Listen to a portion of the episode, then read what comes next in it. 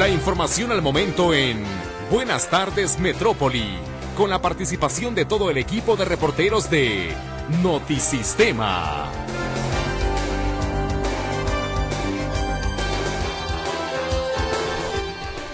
Muy buenas tardes, bienvenido a las noticias. A continuación, un adelanto de la información que tenemos preparada para usted.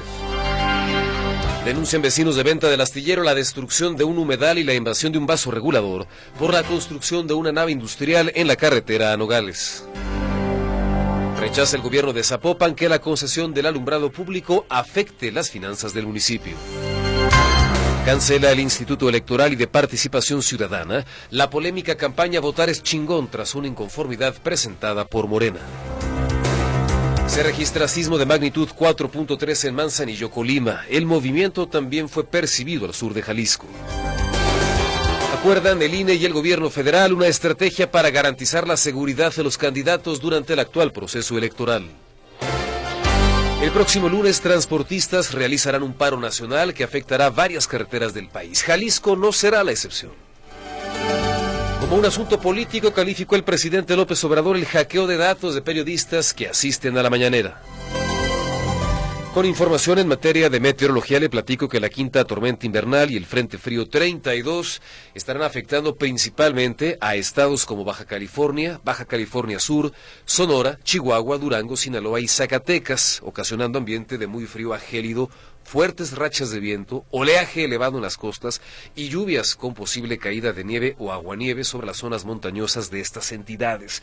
En Jalisco permanecen condiciones estables, no hay probabilidad de lluvias, solamente algunas nubes dispersas. Para este fin de semana se prevé un descenso de la temperatura considerable, sobre todo durante la noche del sábado hasta la madrugada del domingo. Y aquí en el área metropolitana de Guadalajara, hoy amanece una temperatura de 11 grados, se pronostica alcanzar una máxima de 26. Esta tarde habrá nubes dispersas, eh, un ambiente agradable, de acuerdo con las previsiones meteorológicas. Se pronostica que durante la noche, la madrugada y al amanecer se presenta un descenso de la temperatura, dejando un ambiente ligeramente frío. El sol se ocultará a las 18 horas con 45 minutos y por lo pronto la temperatura actual aquí en el área metropolitana de Guadalajara es de 24 grados. ¿Qué tal? ¿Cómo le va? Me da muchísimo gusto darle la bienvenida a esta emisión de Buenas tardes Metrópoli a través del 1150 de amplitud modulada. Radio Metrópoli, la estación de las noticias. Trabajamos y lo hacemos, por supuesto, con mucho gusto para usted. Lulú Torres en las líneas telefónicas 33 38 13 15 15 y 33 38 13 14 21. Luis Durán está en los controles de audio. En este micrófono le saluda Ricardo Camarena. Le recuerdo que también podemos estar en contacto a través de WhatsApp en el 33 22 23 27 38 y la invitación, claro, a que permanezca con nosotros a partir de este momento y hasta las 2 de la tarde con la información más importante generada en lo que ha ocurrido ya de esta jornada, el cierre de semana por fin, viernes 2 de febrero del 2024. Hoy, por cierto, es Día de la Candelaria. ¿Cómo va usted con el tema de los tamales? ¿Ya pagó lo que debía? O sea, usted le debían, ya los recibió. Hoy es un día en el que bueno, comemos como campeones muchos eh, mexicanos que se suman precisamente a esta pues a esta tradición, ¿no? que muy vinculada con eh, una festividad religiosa católica. Vámonos a la pausa. Enseguida estaremos de vuelta con usted.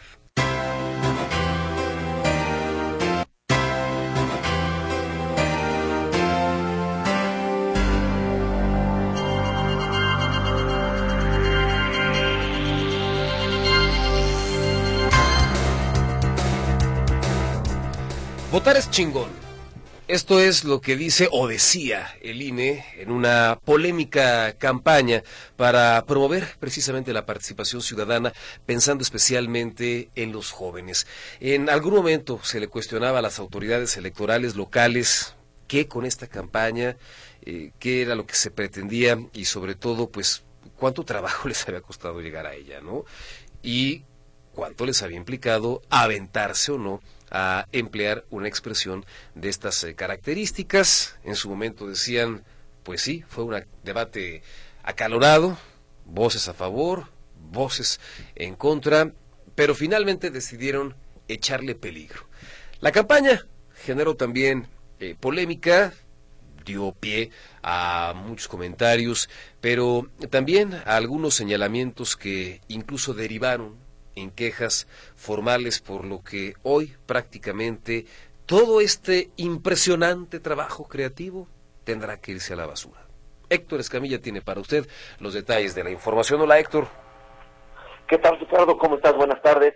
Un gusto saludarte. Bueno, comentarte que en efecto el Instituto Electoral y de Participación Ciudadana decidió recular con esta campaña publicitaria eh, que tenía el eslogan Votar es chingón.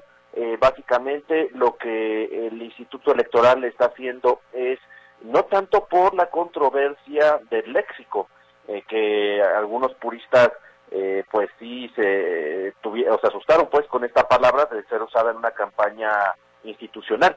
Eh, lo que argumentaba el IEPC con esta con este eslogan pues era básicamente acercarse con un lenguaje coloquial a la población joven de 20 a 25 años de edad sobre todo e invitarlas a votar porque finalmente es el grupo que ha presentado mayor abstencionismo en los últimos procesos electorales. La premisa era esa, acercar a los jóvenes hablándoles con su propio lenguaje. Entonces de ahí partió este, esta idea de, de empoderar el voto como una herramienta ciudadana. Ahí parte el primer asunto. Sin embargo, no es por el léxico. En realidad, la suspensión de este tema de, de, de, suspender la campaña Votar el Chingón del IEPC tiene que ver más, más que nada con una queja del partido Morena. Y es que los morenistas acusaron que el uso de este término, particularmente de la palabra, se asemejaba mucho en identidad con la campaña de la, del aspirante a la presidencia por, por la alianza PRI-PAN-PRD, Xochitl Gálvez. ¿Por qué? La campaña de Xochitl Gálvez eh, eh, ha utilizado eh, o, inició presentando una identidad muy similar. Por ejemplo, esta una palabra eh, con dos variantes, chingón y chingona, en lugar de la CH le colocaban una X, clara alusión al, al nombre de Xochitl. Entonces, pues ante la, ante la semejanza en terminología, el Morena, a través de Hamlet Almaguer, que es el vocero aquí de, de la, una de las campañas eh, de los morenistas, pues presentó una reclamación o una solicitud de que la campaña eh, que está impulsando el IEPC, muy similar, fuera alterada. ¿Qué fue lo que sucedió? Bueno, finalmente el instituto publica ayer por la noche un oficio donde da a entender que acepta, o si bien no, no comparte del todo, el, pues los criterios de Morena, o sea, justifican el por qué se decidió elegir este eslogan eh, por parte del IEPC, si eh, atienden la petición de cambiar esta campaña publicitaria al afirmar que, eh, bueno, no por otra cosa, lo que, pues sí, no quiere el IEPC ser algún árbitro que pudiera generar suspicacia, que se está apoyando algún tipo de fuerza política, no quieren generar discordia, no quieren generar confrontación por este tema, mejor dicen, vamos a cancelar esta campaña que se inició apenas el 18 de enero y eh, al día 23 es cuando se presenta esta solicitud de que se retire. Finalmente, pues el IEPC acepta lo, que pide Morena, se saca esta campaña por su relación o por su posible identidad eh, que podría tener parecido a la campaña de Galvez y por tanto se elimina eh, eh, esta campaña donde ya se habían producido incluso eh, materiales promocionales. Habrá que ver también eso cuánto le cuesta al IPC, porque pues todo esto se va a tener que, retirar, incluso calcomanías, algunos bolsos, es decir, se había estado o ya se había estado generando promoción con esta campaña. reitero, aquí lo, interesante, Ricardo, pues es ver que con qué se reemplaza una campaña que a lo mejor, como bien dices, mucho más pensada, eh, para pues acercar a los jóvenes a votar, que si finalmente pues es algo importante, pero pues, quizá pues cambien los, términos, o a lo mejor solamente cambien la palabra por decir votar es, votar es fregón. Quién sabe, eso ya es cuestión de los eh, mercadólogos. Por lo pronto, esta es la información. Muy buenas tardes. Muy bien, ministro Héctor, pues vamos a, a ver finalmente eh, con qué herramientas de comunicación van a hacer la sustitución, ya lo deseas en tu reporte, a ver cuánto, cuánto le cuesta al Instituto Electoral, porque hay que pensar o por lo menos recalibrar la campaña y sobre todo volver a producir, que termina siendo algo, pues algo caro. Y el asunto entonces, para, para entenderlo bien, es que Morena dice la campaña del IEPC se parece mucho a la de la oposición. Sí, y por tanto eh, por, eh, por el uso de del mismo vocablo, está modificado, pero es el mismo vocablo. Eh, ante la similitud, incluso los colores institucionales de la campaña del IEPC son los lilas morados, eh, se asemejaban incluso con, con algo de la, de la, imagen institucional de la campaña de Xochitl Galvez. También tenía algo por ahí que ver. Entonces, eh, bueno, se hace la petición, el IEPC la acata y dice, se va para atrás esta campaña y vamos a ver qué, qué nos inventamos para seguir impulsando del voto de los hombres, que reiteramos, bueno, eso es esa parte, si es obligación del IEPC estar eh, combatir el abstencionismo a través de estas campañas. Y eso por decisión propia. Sí, fin, eh, eh, fue petición de, Morena, como tal, hay un documento oficial, una petición oficial, eh, pero el se dice, bueno, ¿para qué nos metemos en camisa de once varas? Y generamos, pues, si esto me está generando ruido, va a generar discordia, y va a generar conflicto, pues mejor las, nos, nos los hacemos para un lado. Muy bien, pues curándose en salud, Héctor. Muchas, muchas gracias por el reporte. Hasta luego, buenas tardes. Gracias, muy buenas tardes. La información en voz de Héctor Escamilla. Pues eh, ahí tiene usted la decisión que toma el Instituto Electoral y de Participación Ciudadana respecto a esta campaña polémica por, pues tal vez lo, lo estridente o lo poco acostumbrados que estamos a escuchar o utilizar esta palabra, digamos, a, vaya a través de los de los medios porque eh, pues seguramente en el, en el día a día, pues sí es una, es una expresión que, que más de alguna persona utiliza, utilizamos con cierta regularidad. Pero más allá de esto, el tema ya lo decía Héctor, pues es que se parecen las campañas y prefieren no meterle ruido a un proceso electoral que seguramente, seguramente eh, estará inmerso en muchos asuntos polémicos. Vámonos a una pausa, enseguida estaremos de vuelta con usted.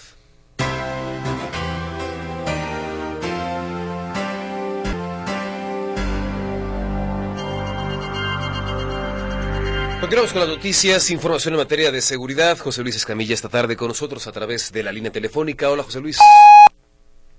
Gracias Ricardo, ¿cómo estás? Buenas tardes, un saludo para ti, para todo el auditorio. Bueno, estoy en el Parque Metropolitano, Ricardo, donde hace unos momentos corredores que acuden a, este, a esta área verde reportaban la localización de un cráneo, imagínate tú aquí en el Parque Metropolitano, pegadito, pegadito al centro acuático, esto es por la parte de atrás, eh, no por la de Independencia ni por Economos, sino en la parte de atrás, hacia donde está el estacionamiento de la Universidad Panamericana. Eh, resulta que en este lugar fue localizado, eh, estaba una, una mochila, vacía por cierto, y a su costado un costal tirado en el piso. Bueno, arriba de este costal había una un cráneo, un cráneo humano, así el puro hueso, digamos, ya nada de tejido blando, se veía maltratado porque de repente ha habido ocasiones que me ha tocado cubrir que reportan el hallazgo de cráneos o de huesos y resulta que son eh, huesos de, para estudiantes de medicina, ¿no? Eh, están tratados para ser utilizados por eh, como para medicina y demás. ¿no? En este caso, todo aparenta que lo desenterraron de alguna parte este cráneo humano, lo desentierran y alguien lo viene a abandonar aquí. Llama la atención que junto al cráneo estaba un pájaro muerto. Eh, y digo llama la atención porque todo hace presumir, Ricardo, que se trató de un ritual de brujería o de magia negra, de esas cosas extrañas que de repente hace la gente, está todo dispuesto como si se hubiera hecho algún tipo de ritual aquí en este lugar y alguien abandona aquí este cráneo que aparentemente estuvo enterrado, en algún momento estuvo enterrado porque la mitad se ve de una coloración, la otra mitad se ve de la otra coloración y hace pensar que estuvo enterrado, parcialmente enterrado, este cráneo que finalmente fue entregado aquí o abandonado aquí en el Parque Metropolitano no pasa nada, la gente sigue corriendo como si nada, es un, hay un tramo de 5 por 5 que está acordonado, eh, en lo que se hace el levantamiento, acaba de llegar eh, el puesto de socorros para, tomar conocimiento y demás, así que, eh, bueno, no pasa mayores, insisto, todo aparente, aparentemente sería un tema de un ritual, esos extraños. Alguna vez me tocó ir a un parque muy cerquita de nuestras instalaciones, Ricardo, donde había un costal y una, una gallina muerta, y también otra parafernalia que parecía ser lo mismo. Luego ahí por la zona de las vías del tren en Inglaterra y Niños Héroes, alguna vez me tocó también acudir a un reporte de objeto sospechoso. Era una lengua de res amarrada con eh, estambre y tenía algunos alfileres, también son de los rituales que se utilizan, así que aparentemente lo que ocurre aquí en el parque es exactamente lo mismo, parte de un ritual o de un ejercicio de estos que se hacen extraños por parte de algunas personas. Si te parece, cambiemos de tema y hablemos sobre lo que ocurrió esta mañana a espaldas de un eh, kinder en el municipio de Tlajomulco de Zúñiga. Esto en la colonia Lomas del Mirador, muy conflictiva Lomas del Mirador. Entre, entre Lomas del Mirador y Villa Fontana Aqua, Ricardo, ahí se llevan la mitad de los acontecimientos que ocurren en Tlajomulco de Zúñiga. Resulta que ahí, en un montículo de tierra eh, y de basura, los vecinos reportaron que había algunas bolsas plásticas y que esas bolsas cubrían una especie de colcha o de colchoneta.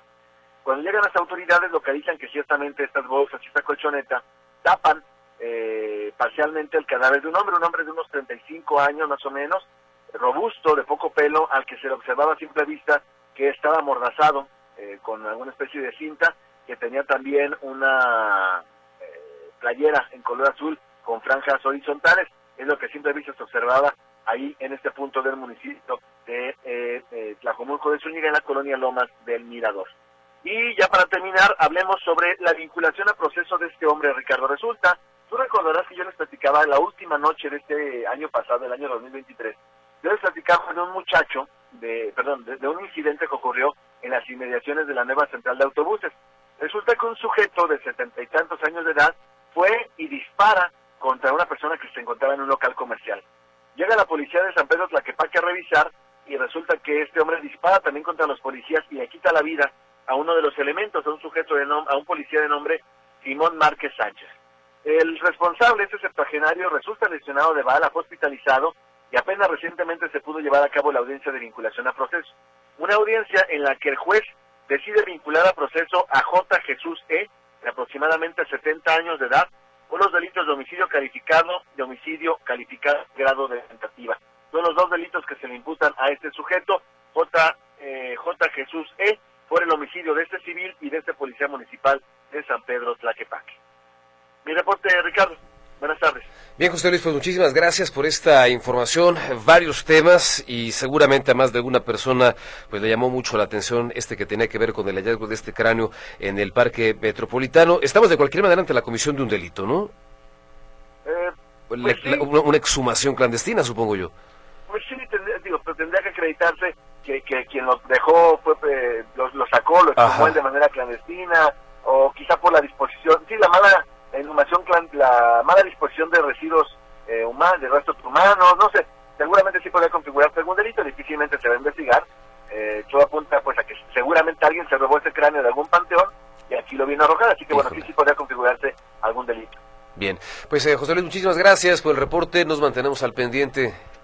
Hasta luego, buenas tardes. Gracias, muy buenas tardes. La información en voz de José Luis Escamilla, muchas gracias eh, por bueno compartirnos esta información en materia de seguridad eh, pública. Tenemos algunos comentarios de parte de nuestros eh, radioescuchas, algunos que tienen que ver justo con la nota que platicábamos con Héctor Escamilla acerca de esta campaña polémica del Instituto Electoral que deciden pues prácticamente desechar no por el uso del lenguaje que a algunas personas podrá parecerles innecesariamente estridente, sino porque se parece mucho, dice Morena, a la campaña de Xochitl Gálvez. Y para no hacer olas, para que no vayan a decir que el árbitro electoral está cargando los dados, dicen, pues mejor ahí la dejamos, ¿no?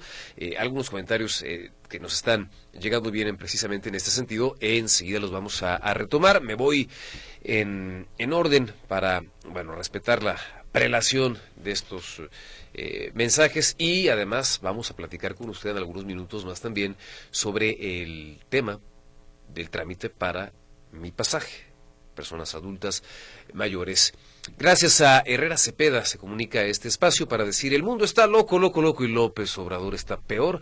Les deseo un feliz puente, una rica tamaliza. Muchísimas gracias. Herrera, gracias eh, y que tenga pues un excelente día.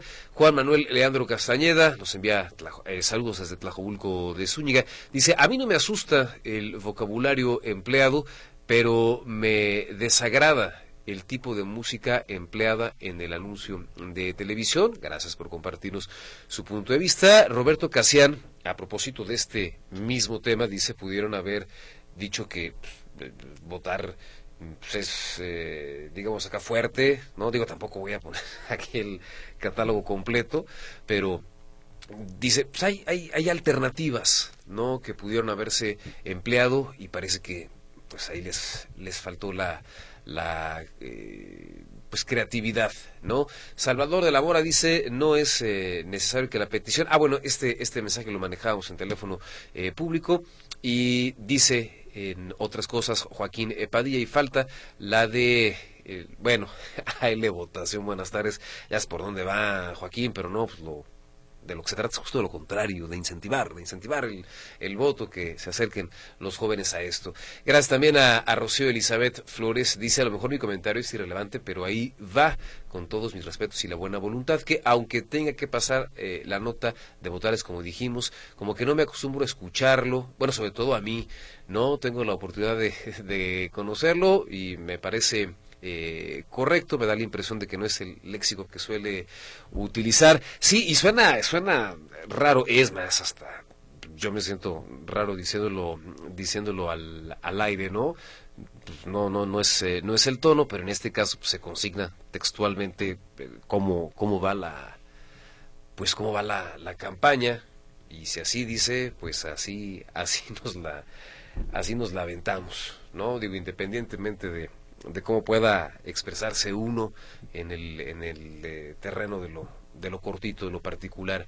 Laura Manjarres nos pide también información relacionada con el tema del refrendo de mi pasaje del adulto mayor. Nos deja aquí algunas inquietudes. Si me lo permite, Laura, retomamos en algunos minutos este tema para entrarle de lleno, compartir la mayor cantidad de detalles, toda la información para que quienes están interesados en realizar este trámite sepan exactamente cómo hacerlo, qué documentos necesitan, cuáles son los plazos, etcétera, etcétera, y podamos abordarlo con un poquito más de calma, ¿no?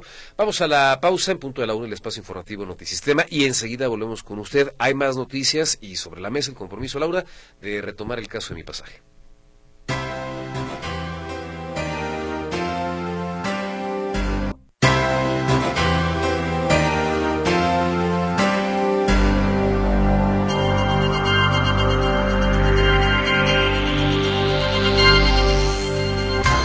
Continuamos en esta emisión de Buenas tardes Metrópoli. Muchísimas gracias por permitir estar en su compañía, tal vez en su trabajo, en su vehículo, en casa, en fin, en el desarrollo de alguna actividad. Muchas gracias por su confianza.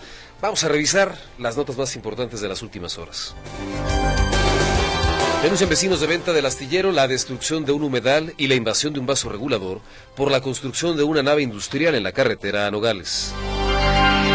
Rechaza el gobierno de Zapopan que la concesión del alumbrado público afecte las finanzas del municipio. Cancela el Instituto Electoral y de Participación Ciudadana la polémica campaña Votar es chingón tras una inconformidad presentada por Morena. Se registra sismo de magnitud 4.3 en Manzanillo, Colima. El movimiento también fue percibido al sur de Jalisco. Acuerdan del INE y el gobierno federal una estrategia para garantizar la seguridad de los candidatos durante el actual proceso electoral. Próximo lunes, transportistas realizarán un paro nacional que afectará varias carreteras del país. Jalisco no será la excepción. Como un asunto político, calificó el presidente López Obrador el hackeo de datos de periodistas que asisten a la mañanera.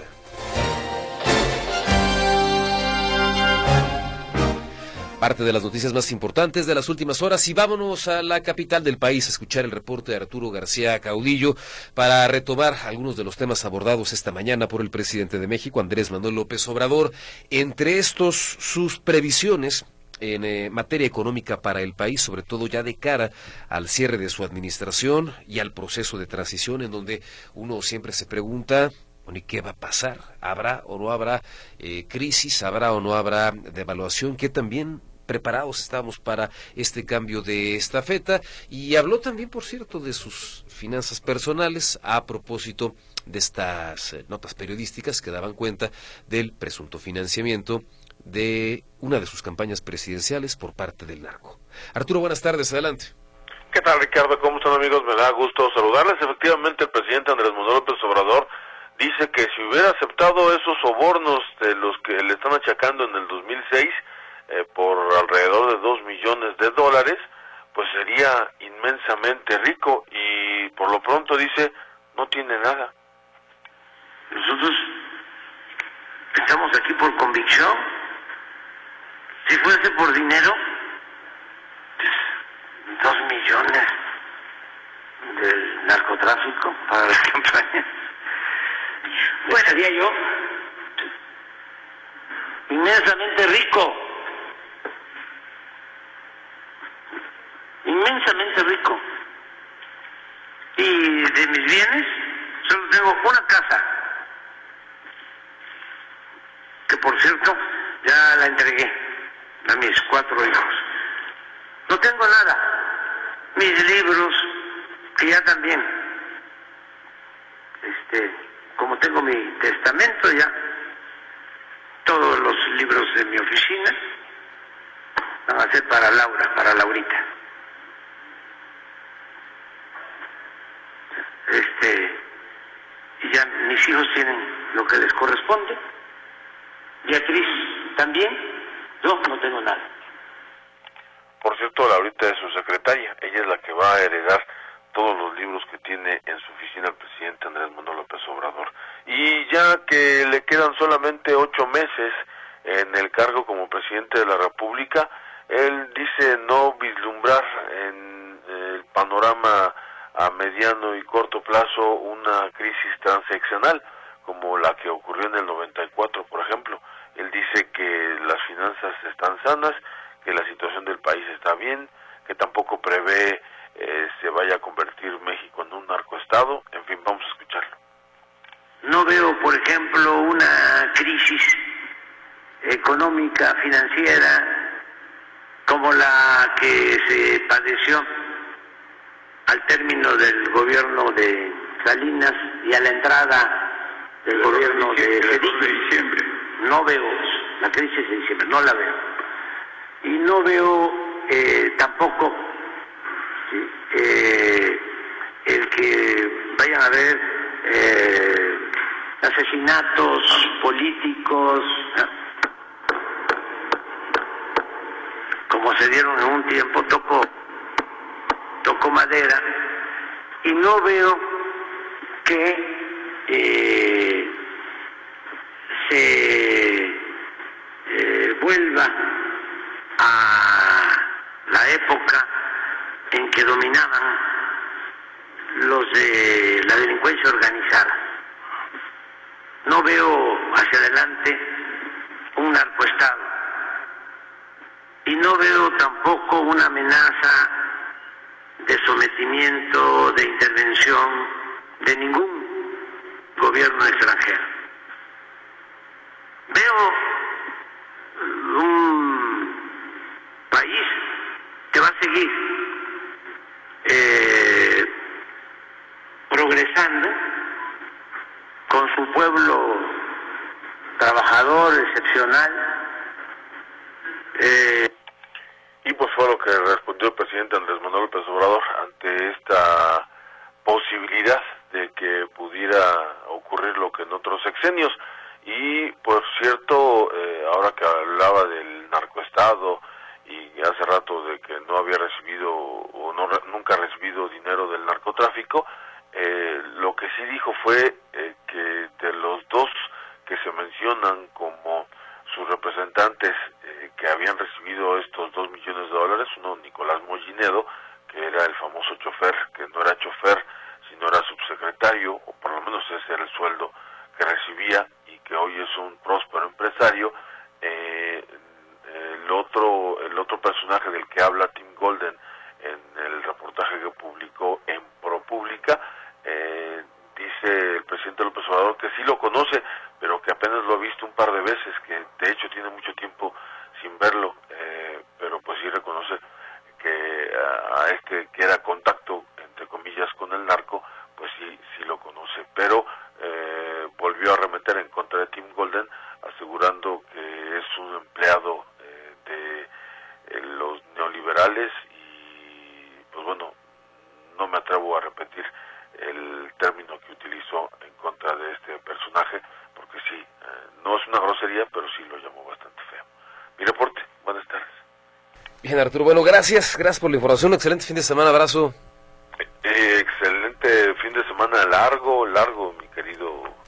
Es cierto, es cierto, es cierto. Recordarle a quienes nos escuchan que pues muchas oficinas van a permanecer cerradas para que lo tengan ahí en cuenta y pues eh, sí, por supuesto. Así que pues a, a desahogar lo que podamos desahogar antes de que concluya la jornada de hoy, Arturo. Y un abrazo aquí nos escuchamos el martes. Igualmente y buen provecho con los tamales. Por cierto, ¿a ti te tocó pagar o recibir? Pagar. ¿Y ya estás a mano? Ya, ya los pagué, ma, ya mañana los repartirán. Ah, bueno, ok, muy bien. Ya está, gracias Arturo. Al contrario, buenas tardes. Gracias, buenas tardes. El reporte de Arturo García Caudillo en la Ciudad de México. Nos vamos a la pausa. Enseguida y más.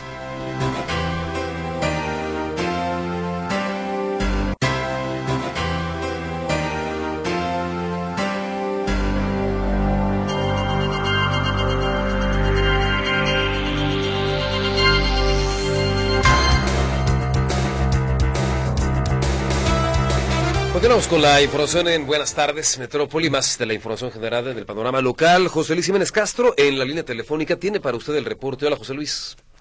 Eh, ¿qué onda, Ricardo? ¿Qué tal? ¿Cómo están? Muy buenas tardes. Fíjate que hoy platicamos con el director del Zoológico Guadalajara, John Luis Soto, sobre lo que está pasando en el Zoológico Guadalajara. ¿Qué está pasando? Pues puras cosas buenas. Estamos hablando eh, de animales que han llegado en, de otras partes del mundo, nuevas especies, nuevos centros recreativos o puntos recreativos ahí mismo en el zoológico de Guadalajara y que las personas pueden ver, está a punto de cumplir 36 años el zoológico Guadalajara y hay muchas cosas que aprovechar. Y es que a propósito, ahora tan de moda de la jirafa Benito, y ya ves que la mandaron allá al African Safari, bueno, la pregunta fue, ¿de qué manera, digamos, ese tipo de parques, el African Safari o el zoológico de Guadalajara, que a su consideración del director es uno de los zoológicos más grandes de América Latina, ¿de qué manera está contribuyendo precisamente a preservar estas especies?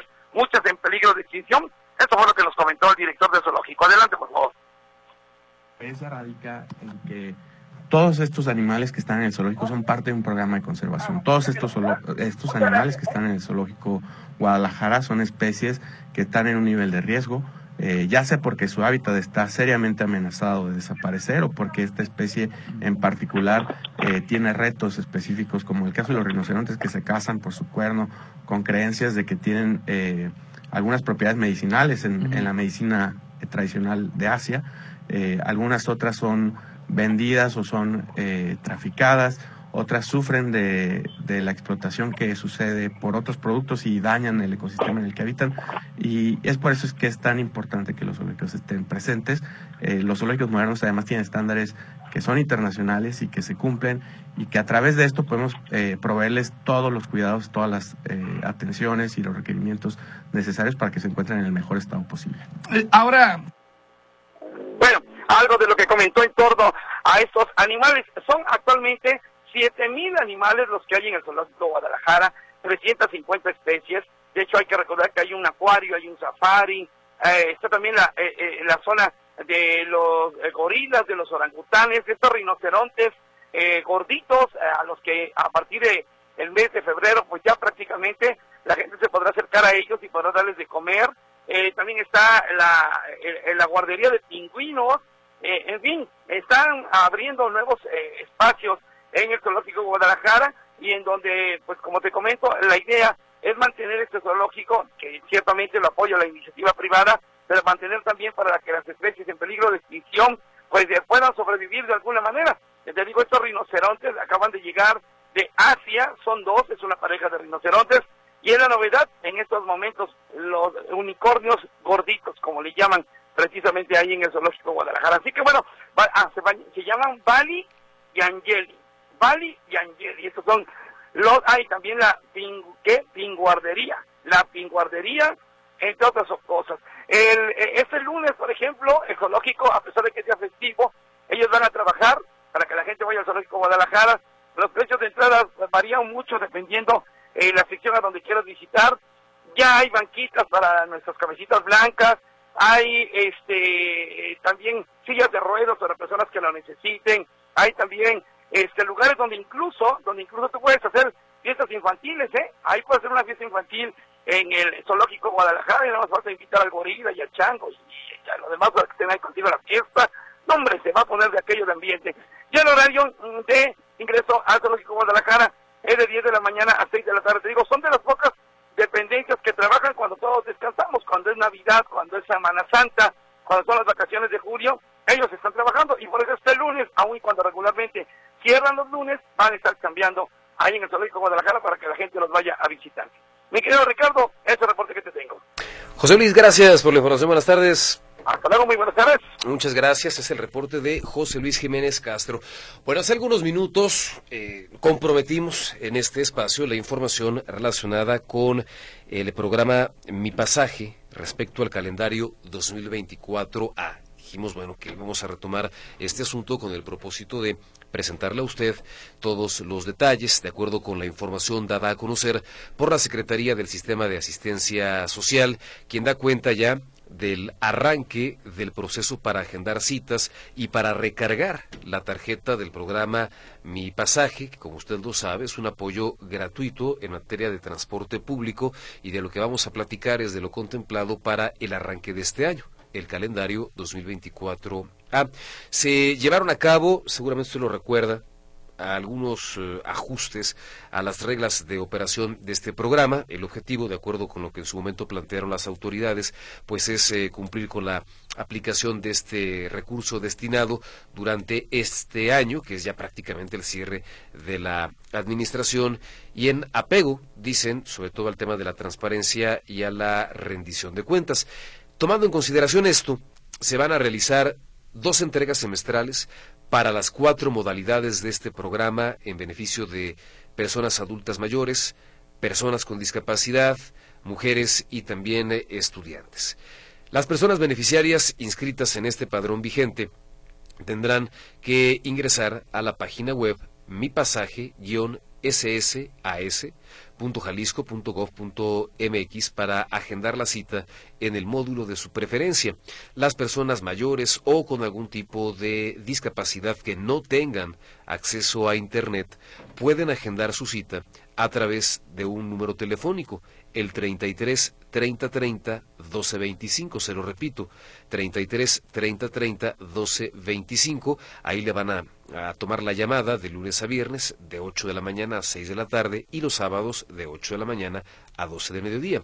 El periodo de inscripción a la plataforma para agendar la cita eh, inició pues desde la noche del jueves para estas tres modalidades, repito, personas adultas mayores, mujeres y personas con discapacidad, y para los estudiantes será hasta el 12 de febrero, para que lo tengan en cuenta. La atención en módulos, de acuerdo a cada modalidad, será en las siguientes fechas. A partir de hoy y hasta el 8 de marzo, personas adultas mayores, mujeres y personas con discapacidad. Del 19 de marzo al 23 de marzo, los estudiantes. El beneficio que van a recibir corresponde a 365 pasajes semestrales a las mujeres, personas mayores y personas con discapacidad. Quienes requieran de una persona cuidadora van a recibir 730 pasajes, ¿no? Van a ser cuatro pasajes diarios. En tanto que los estudiantes van a recibir 200 pasajes cada semestre. Ahí le va cuáles son los documentos que usted debe presentar para que vaya de una vez eh, tratando de tenerlos a la mano cita impresa digital a través de este mecanismo al que ya hacemos referencia, original y copia, original y dos copias de su CURP con el formato actualizado, su comprobante de domicilio, que le puede servir el de la luz, el agua, el teléfono, el eh, predial, y la identificación oficial, ¿no? Su credencial de lector, su pasaporte, pudiera ser una buena alternativa, incluso la del INAPAM. Como documentos adicionales para ya casos muy específicos, por ejemplo, para las personas con discapacidad, un certificado de discapacidad eh, permanente, que sea, por ejemplo, emitido por el DIF, que sea un certificado médico, que sea un resumen clínico con firma y número de cédula del médico que lo expide, la institución pública o privada, en fin, totalmente formal, ¿no? Quien requiera de una persona cuidadora para trasladarse tendrá que presentar este certificado de discapacidad al que ya hacemos referencia, expedido en este caso por la Secretaría de Salud, que así lo especifique, y llenar un formato, la solicitud de apoyo B. Para el caso de los estudiantes hay que presentar la constancia vigente de estudios firmada y sellada por la institución educativa, su credencial, su CARDEX, su orden de pago y recibo de pago a nombre del estudiante. Cualquiera de estos es válido.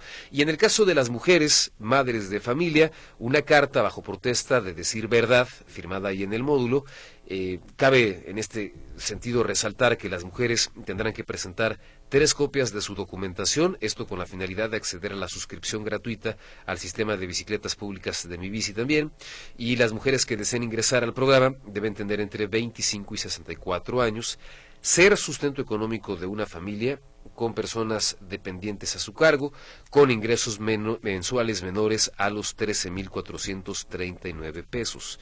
Si usted requiere más eh, información respecto a este tema, puede ingresar a la página web ssas.jalisco.gov.mx para que pueda usted disipar sus inquietudes. Actualmente el padrón de beneficiarios se conforma de prácticamente 55 mil personas adultas mayores, más de 20 mil mujeres, más de 6 mil mm, eh, más de 5 mil 500 personas con discapacidad y más de 64 mil estudiantes. Son los beneficiarios eh, inscritos hasta ahora. Y bueno, ahí tiene usted todos los detalles de la información para que pueda usted realizar este trámite. Ojalá que, que haya sido lo suficientemente claro. Si no, aquí tenemos la información y con muchísimo gusto tratamos de resolver o de disipar sus dudas. Vamos a una pausa y enseguida estaremos de vuelta con usted.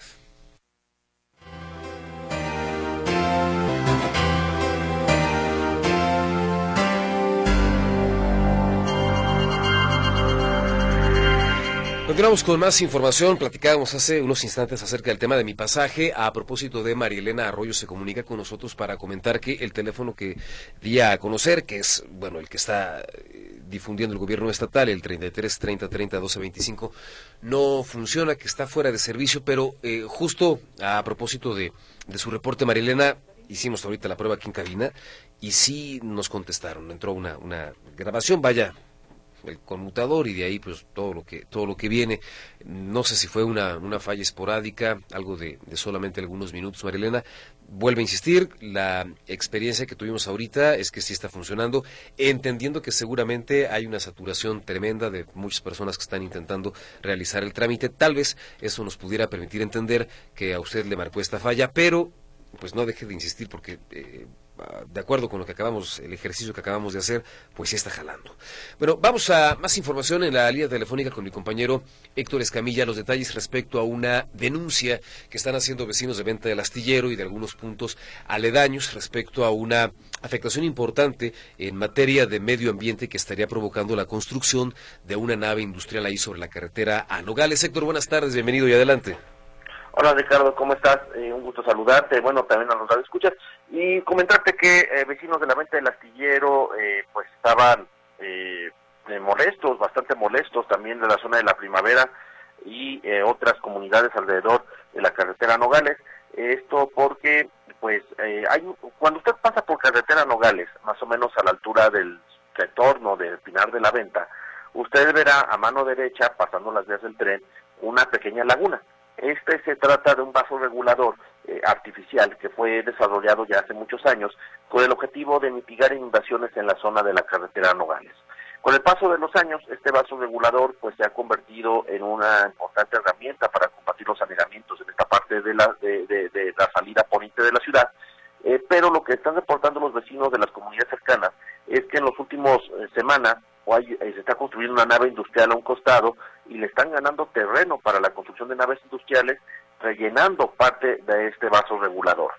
Esta, este estanque que se formó en la zona eh, pues también tiene un impacto medioambiental. ¿Por qué? Porque con el paso de los años este humedal, porque finalmente se conformó como un humedal, pues ha sido también, ya es hogar de algunas aves, eh, también ya tiene peces, eh, también tiene reptiles este lugar, fueron habitando este, este, este estanque y lo que llama la atención es que pues denuncian que se están carcomiendo paulatinamente una nave industrial que se construyó en costado, parte de este, de este vaso regulador.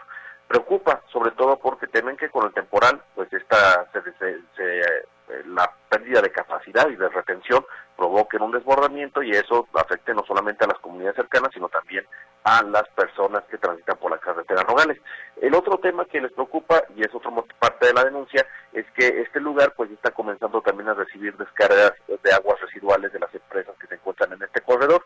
Hay, eh, hay inconformidad porque dicen que la autoridad ha sido misa en vigilar que las empresas estén realizando una ejecución adecuada de sus desechos químicos y por el contrario se nos están tirando en este estanque que por el criterio que, marca los sitios de protección Ramsar, que son los que protegen humedales, pues este lugar también tendría esta misma protección, pero que no la tiene y por tanto pues todo el mundo hace con él lo que quiere con este vaso regulador. Ya está una denuncia presentada ante la Procuraduría Federal de Protección Ambiental, ya se encuentra esta querella, eh, bueno, ahora lo que esperan es que la autoridad reaccione y que ejecute acciones para la protección de este vaso regulador y humedal que se encuentra sobre carretera Nogales. Esta es la información, Ricardo. Muy buenas tardes. Que ojalá, mi estimado Héctor, cuando tenga lugar esta, esta reacción parte de las autoridades, pues esté todavía a tiempo y que no estemos parados frente a un daño irreversible. Mira, el vaso, este vaso regulador, sí, por las imágenes que logramos obtener, sí se ven las montañas de tierra a un costado y sí se ve que le han ganado parte del terreno. Entonces, quizá dolosamente, quizá no, pero la realidad es que eh, si están en los planes de propiedad eh, o, este vaso se encuentra dentro de los planes de propiedad, bueno, también habrá que usar que el, efecto que tenía para la calidad no evitando las inundaciones. En fin. Héctor, muchas gracias. Hasta luego, buena tarde. Gracias, muy buenas tardes. Es el reporte de Héctor Escamilla. Jesús Hernández se comunica con nosotros para comentar que en Banorte te cobran 27 pesos de comisión para sacar el dinero de bienestar y solamente pueden sacar 10 mil pesos. Muchas gracias. Y como lo platicábamos en algún momento, don Jesús, pues cada, cada institución financiera tiene su propia tarifa, eh, su comisión, ¿no? Cuando uno utiliza su infraestructura sin ser cuenta habiente. Y también es cierto que el retiro, vaya, de dinero de los cajeros automáticos, pues también tiene ciertos ciertos límites. En este caso, pues de acuerdo con lo que nos comenta don Jesús, en el caso de Banorte es de 10 mil pesos, que de cualquier manera la invitación sería pues a procurar no retirar la totalidad por un asunto de seguridad, no por otra cosa, usted disponga de, todo el dinero si así lo, si así lo desea, pero como en esta ocasión eh, se están eh, depositando los recursos correspondientes a dos bimestres, pues los beneficiarios de este programa, de esta pensión para personas adultas mayores están recibiendo 12 mil pesos. A lo mejor algunos los quieren sacar de golpe, con el riesgo que implica pues andar por la calle cargando esta cantidad de dinero. O sea, sea cauto, ¿no? Eh, María Castellanos, a propósito de esta campaña polémica del Instituto Electoral, dice, yo no me asusto, pero qué bueno que lo quitaron, porque no todo mundo utiliza esas palabras y la realidad es que se escucha feo. Debieron cambiar la palabra, es lo que comenta María, a propósito de esta campaña del Instituto Electoral, que se cancela, no por la palabra, sino porque Morena dice, oye, se parece mucho a lo que está haciendo Xochitl. Así que el IEPC dice, ah, para no meternos en problemas y que no vayan a decir que estamos haciendo el caldo gordo a algún candidato o alguna candidata, pues mejor le damos marcha atrás. Pero indiscutiblemente, la campaña que pues dio mucho de qué hablar en su momento, en su momento pusieron sobre la mesa la explicación, pero bueno, eh, como sea, fíjese, tanto que se la pensaron y se la jugaron para que de cualquier manera terminaran cancelándolo, incluso por otro, otro motivo. Bueno, vamos a una pausa, enseguida y más.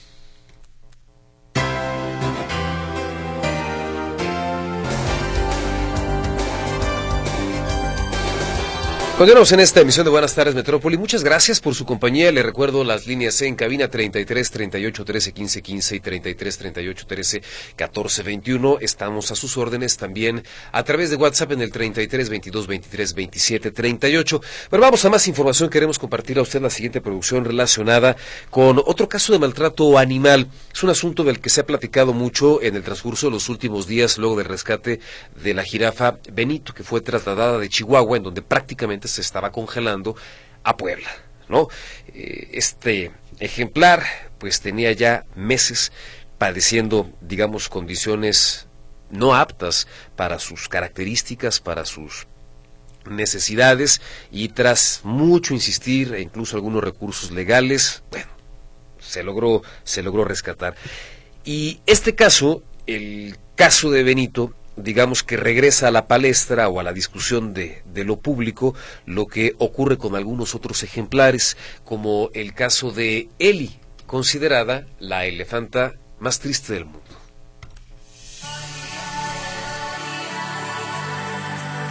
El rescate de Benito, la jirafa más famosa de México, obligó a retomar la discusión en torno al maltrato animal y específicamente a voltear la mirada a otro ejemplar de la vida silvestre que hoy se encuentra en malas condiciones. Es otro caso documentado, abordado por activistas y llevado a instancias judiciales sin que hasta el momento se haya logrado algo, Hoy revisamos la historia de Eli, la elefanta más triste del mundo. Eli es una elefanta africana de aproximadamente 40 años. Los últimos 10 los ha pasado en el zoológico de San Juan de Aragón, en la Ciudad de México. La intención era proporcionarle una mejor calidad de vida tras ser rescatada de un circo en el que recibía malos tratos. Pero la buena intención quedó solo en eso. Eli no estaba y no está bien. En entrevista con El Heraldo, Diana Valencia, integrante de la asociación Abriendo Jaulas, Abriendo Mentes, esto afirmaba. Hemos monitoreado a partir del 2016 y lo que hemos notado es la decadencia en Eli, su estado físico, eh, el que se puede ver, ha, ido decayendo, su piel, la marcha dolorosa que presenta y las estereotipias que se le llama zoocosis. Las condiciones inapropiadas del espacio en el que se encontraba él y su estado de salud encendieron las luces de alerta de activistas involucrados en la defensa de los derechos de los animales. El tema escaló, trascendió fronteras y en 2018 sus defensores consiguieron que el Santuario de Elefantes Brasil se interesara en ella, tanto que le abrieron sus puertas, tanto que estaban dispuestos a pagar su traslado. En entrevista con Milenio, Diana Valencia, integrante de Abriendo Jaulas, Abriendo Mentes, hablaba de las ventajas de su traslado. Lo que ganaría Eli sería un gran espacio con gran naturaleza, eh, ser elefanta por primera vez y desplazarse a su antojo donde ella decida sin tener que estar esperando a que le den el alimento o a que, o a que le sirvan agua o a que la bañen. Ella podrá ser dueña de hacer su voluntad y transitar por esos grandes espacios naturales como ella lo desee, buscarse su alimento también, forrajear y encontrar su alimento propio, pero también va a seguir contando con los cuidados del humano. Pero el gobierno de la Ciudad de México dijo que no, que la elefanta no se iría, que no es necesario. Así lo decía el director de zoológicos de la capital del país, Fernando Goal, en entrevista con Azteca. No es necesario su traslado.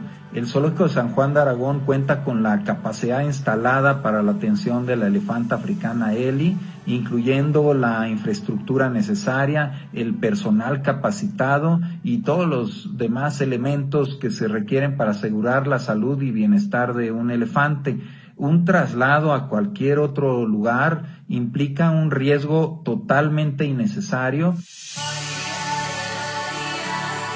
Tres años más tarde, el tema fue llevado a instancias judiciales. El objetivo era conseguir que un juez autorizara su traslado, pero el impartidor de justicia rechazó la solicitud, tras considerar que enviarla a un santuario no le garantizaría una mejor calidad de vida. Ante esta negativa, los activistas fueron más allá insistieron, tanto que el caso de Eli llegó a la Suprema Corte de Justicia de la Nación, pero el tema no avanza. Al día de hoy está congelado. Recientemente comenzó a compartir el espacio con otra elefanta, Gypsy, para que tenga compañía, para que mejore su estado de ánimo. Esto explicaba el director de zoológicos de la Ciudad de México, Fernando Wally. Todo el proceso ha sido eh, pues, eh, muy positivo para las dos y actualmente están eh, pues en ese proceso con el apoyo de los cuidadores de animales, los biólogos, los médicos veterinarios, pues ajustando algunos detalles para que puedan acoplarse cada vez más tiempo. Ha sido gradual. Pero de acuerdo con los activistas, la situación no mejora. Insisten. Esperan que la atención brindada al tema tras el traslado de Benito de Chihuahua a Puebla le permita a Eli, la elefanta más triste del mundo, correr con la misma suerte. Notisistema, Ricardo Camarena.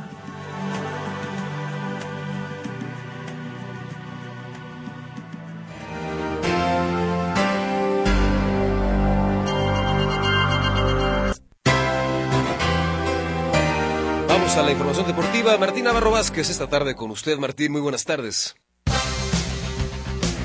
¿Qué tal Ricardo? Gracias. Muy buenas tardes. Vámonos con la información deportiva.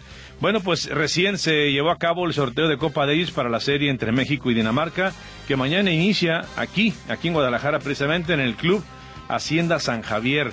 Y tenemos que los primeros encuentros son de la siguiente manera. Son singles, no hay que olvidar en esta Copa Davis para el día de mañana. 11 horas, Ernesto Escobedo contra Elmer Moller.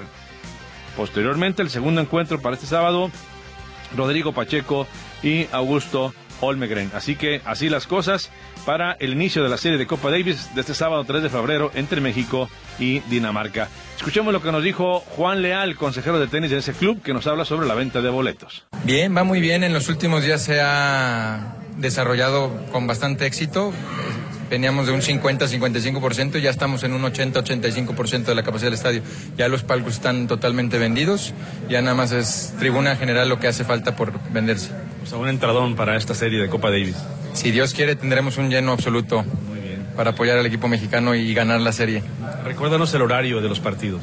Claro, empezamos el sábado con la inauguración a las 10.40 de la mañana. Es una inauguración muy breve de 15-20 minutos y el partido empieza, el partido inaugural de singles empieza el sábado a las 11 de la mañana, posteriormente a continuación el segundo singles y el domingo arrancan los partidos con el de dobles a las 11 de la mañana, posteriormente se cruzan los singles del sábado para jugarse el domingo, el cuarto punto de singles y el quinto punto de singles.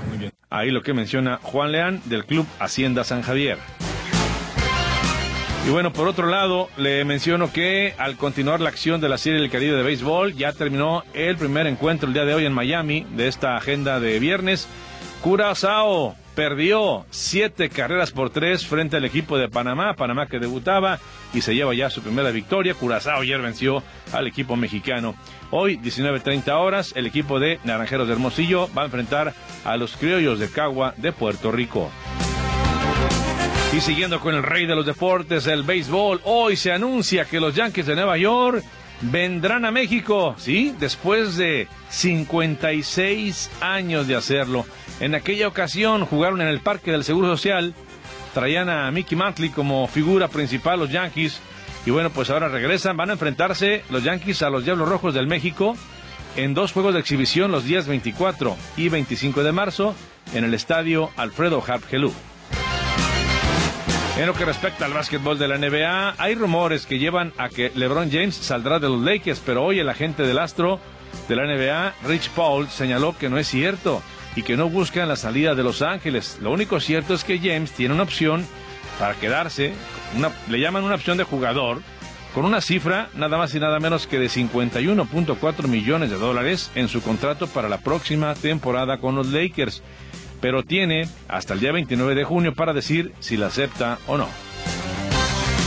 En el fútbol internacional, luego de la intensa presión que vive actualmente como técnico del Barcelona, Xavi Hernández hoy habló en conferencia de prensa de cara a su juego de fin de semana y entre otras cosas, pues confirmó que se va el 30 de junio, pero también otra vez le echó con todo el arbitraje. Lo escuchamos. Pienso, siento que, que debo irme el 30 de junio. Nada más. Es, ya, dije mis, eh, mis circunstancias, pienso que es lo mejor para, para el club, nada más. Pero no, no, seguiré viendo fútbol, seguiré yendo al, a Montjuic y al Camp Nou, al nuevo Camp Nou, y seguiré jugando al Comunio y estas cosas. No, el fútbol es mi vida, es mi pasión. No, no estoy cansado del fútbol, ni, mucho menos. Sí, ya dije que no me gustaba que, que condicionaran a los árbitros y lo están haciendo eh, cada semana cada semana. A mí no me gusta, no me gusta. Creo que adultera un poco la competición. Los árbitros van condicionados y lo estamos viendo, lo estamos viendo, que van condicionados. El tema del caso Negreira también pienso que no nos, ha, no nos ha sumado en absoluto y es así, es así, esto es una realidad. Pero con esto hay que competir sabiendo que, que tenemos esta situación en este momento. Pero comparto al 100% las palabras de, del presidente, vamos, es una realidad lo que menciona Xavi, técnico del Barcelona. Y bueno, ya sabemos, se llevó a cabo ayer el cierre de registros y América alcanzó a registrar al futbolista holandés Javairo Dilorsun, de 25 años de edad. Ya tomó un avión desde los Países Bajos, ya viene a México para reportar con América y firmar su contrato con las Águilas. Matías Bunge es su representante y él tiene una lista de jugadores eh, aquí en México, a varios. Y bueno, pues eh, él fue el que lo ventila que viene a la Liga MX. Eh, juega de extremo, ya tuvo actividad en Alemania, en Francia y lógicamente también en Holanda.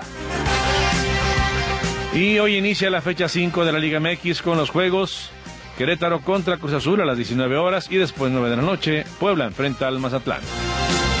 Y bueno, ya para cerrar, algo de toros, mi estimado Richard, porque la Plaza México sí podría celebrar su aniversario con la fiesta brava, si así lo dictamina un juez el día de hoy, esto tras la suspensión decretada el pasado miércoles gracias a un amparo. Resulta que se presentó un recurso que será analizado hoy a las 3 de la tarde por un tribunal colegiado de circuito y de ser favorable podrían realizarse las corridas de toros programadas para los días domingo 4 y lunes 5 de febrero sin problema alguno, que son las fechas de aniversario del coso más grande del mundo. Ricardo, los deportes, gracias. Muy buenas tardes. Martín, muchísimas gracias. Hacemos una pausa, enseguida estaremos de vuelta con más información.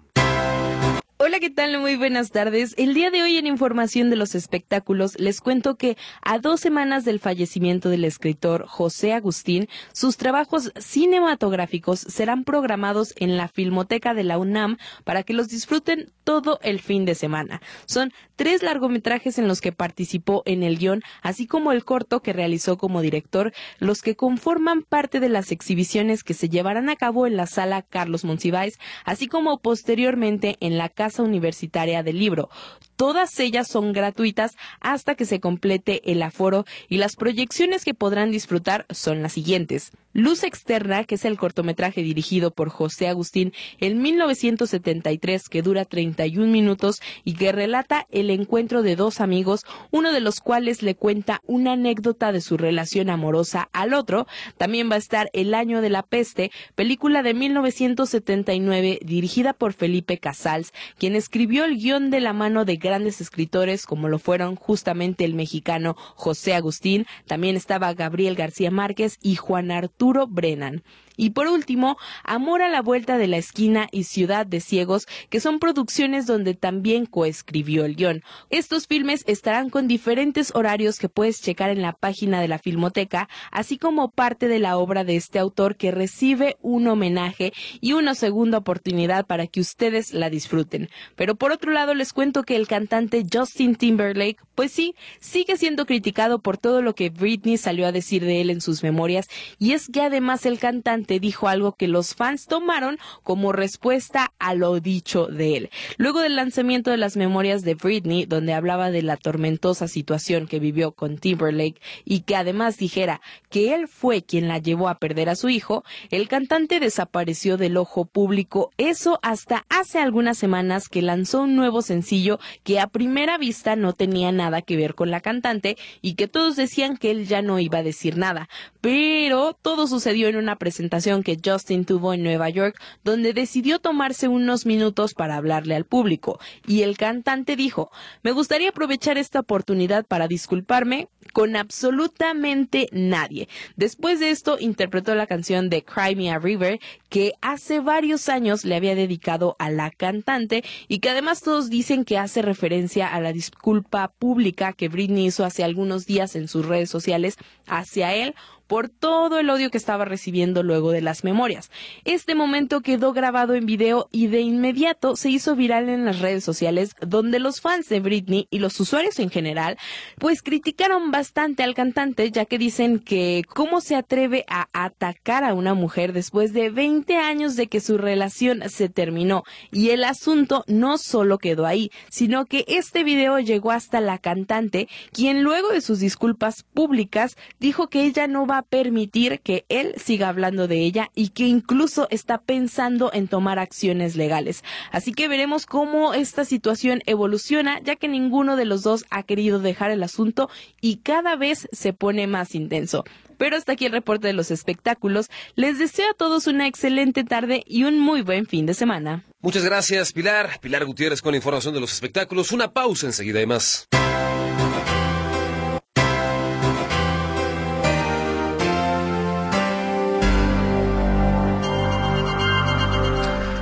Bueno, hacia la parte final de esta emisión de Buenas tardes Metrópoli, vamos con más eh, información, algunos asuntos que habíamos dejado pendientes, entre estos lo relacionado con este sismo de magnitud 4.3 que se registró esta mañana en las costas de Colima. Afortunadamente, no pasó a mayores, un movimiento que también fue percibido en la costa sur del estado de Jalisco. De acuerdo con lo que dieron a conocer autoridades de protección civil, este movimiento se registró a las 10 de la mañana con 14 minutos, con un epicentro a 33 kilómetros al suroeste de Manzanillo, Colima. Respecto al área metropolitana de Guadalajara, bueno, no hay reportes en torno a este tema, es decir, ni afectaciones y, e incluso ni siquiera que se haya alcanzado a percibir. En otras cosas, las candidatas y los candidatos deberán presentar ante el INE sus requerimientos en materia de seguridad para el actual proceso electoral, pero será el gobierno federal el que determine qué nivel o qué tipo de servicio le va a ofrecer al candidato o a la candidata que así lo solicite. Ayer le platicábamos que hoy se iban a reunir autoridades del INE con autoridades federales en materia de seguridad para ver, pues, qué van a hacer para tratar de proteger a quienes forman parte de las contiendas que están en juego eh, a unos meses ya de las de las elecciones en un clima de violencia complicado en nuestro país en donde sabemos de cierto que lamentablemente pues eh, algunas eh, se van a registrar algunos hechos de violencia de acuerdo con las previsiones de analistas en materia de seguridad. Bueno, hoy se, se reunieron y la consejera presidente de este organismo, del INE, Guadalupe Tadei, informó que el instituto se va a encargar de registrar las solicitudes de los aspirantes que requieran protección en campaña y que será la Secretaría de Seguridad y Protección Ciudadana la que determine el tipo de acompañamiento que se va a otorgar dependiendo del nivel de incidencia delictiva de la zona. Por supuesto que hay un semáforo en donde se indica pues qué puntos están más calientes, cuáles son más peligrosos aquí en México y con base en ese, llamémosle, atlas de riesgo en materia de seguridad, es que van a determinar qué tipo de protección proporcionarle a quienes están contendiendo por un cargo de elección popular. Nos vamos, soy Ricardo Camarena, muchísimas gracias por su atención, que tenga usted un excelente fin de semana, procure y si también descanse el lunes, bueno, pues aprovechelo. Hasta pronto.